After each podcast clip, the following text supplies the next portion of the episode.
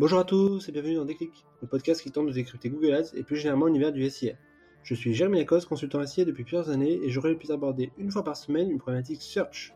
Son langue de bois est toujours la bienveillance, ambition au cours de chaque épisode et de déconstruire des mythes autour de Google Ads, une plateforme qui vient de fêter ses 20 ans en partageant mes échanges, lectures et retours d'expérience.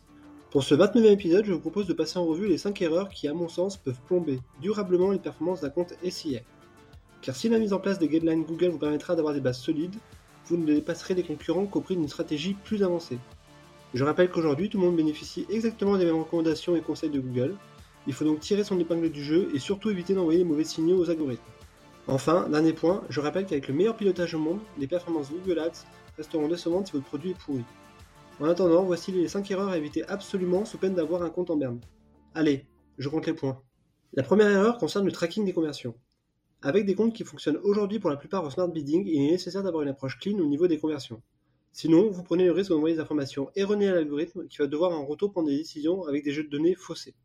Il y a à mon sens trois erreurs courantes. La première est celle des conversions mal traquées. Vous pensez avoir bien déposé le tag, mais celui-ci ne se déclenche pas ou à l'inverse se déclenche trop.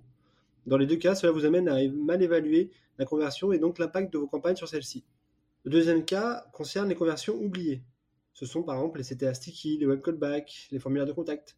Autant de conversions qui passent souvent à la trappe puisque non mobilées par les commandes ou les tunnels. Enfin, la troisième erreur concerne la déduplication.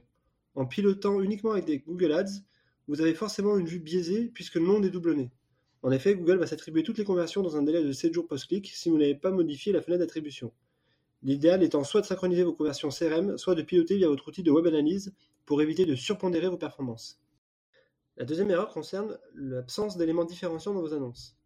En SIA, rien ne sert d'être le meilleur, il faut se différencier. Lorsque vous regardez les annonces d'un top mot-clé, les éléments mis en avant sont souvent redondants. Pas de quoi aider ainsi l'internaute dans son choix, si ce n'est à aller vers la marque à la plus grande notoriété. Ma recommandation va plutôt dans la mise en avant de facteurs différenciants, rapidité de livraison, taille du réseau, partenariat exclusif. Évidemment, l'intégration de balises keywords ou de localisation vous aideront à mieux vous positionner. La troisième erreur courante consiste souvent à mal estimer sa position marché. C'est une erreur commune lorsqu'on se lance en SIA. On souhaite souvent capter des intentionnistes et pour ce faire, n'hésitons pas à nous positionner sur les top requêtes. Sauf qu'en face, les mastodontes du marché sont déjà présents. Résultat, le compte ne diffuse pas ou peu. Ma recommandation, si vous êtes leader sur votre marché avec des budgets conséquents en SIA, il faut que vous soyez positionné sur l'ensemble du spectre sémantique. A l'inverse, si vous êtes challenger avec des budgets moindres, visez la longue pour créer votre propre monopole sémantique. C'est un peu la stratégie d'acteurs de livraison rapide, type Flink, pour concurrencer Carrefour ou Leclerc sur la livraison de courses en ligne. La quatrième erreur concerne les LP non optimisés. À l'heure de l'automatisation des comptes publicitaires et des recommandations Google uniformisées, les landing pages sont plus que jamais centrales. À mon sens, elles pèsent à elles seules plus de 50% du poids de la conversion alors même qu'elles sont peu travaillées. Quelques guidelines. Elles doivent être avant tout pensées mobiles, être l'étape 1 du tunnel ou un préforme, comporter des éléments de réassurance et des verbatims, et là nous sommes déjà pas mal. Et enfin, la cinquième erreur commune concerne la surréaction. Un CAC qui se dégrade de 30%, un CPC qui double, un volume de conversion qui stagne malgré l'ajout de mots-clés. Avec des résultats en quasi temps réel, c'est toujours tentant de vouloir réagir rapidement à des contre-performances. Seulement, nombre de facteurs exogènes peuvent expliquer ces variations, et avant d'appliquer des correctifs, prenez le temps d'analyser J'évite toute correction majeure sans qu'une variation ne se confirme sur trois jours, hors week-end bien sûr.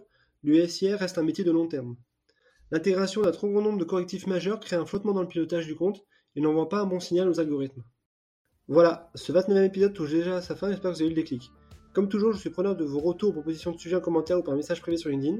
D'ici là, prenez soin de vous, et si vous me cherchez, vous savez me trouver, sur Google bien sûr. Allez, à la prochaine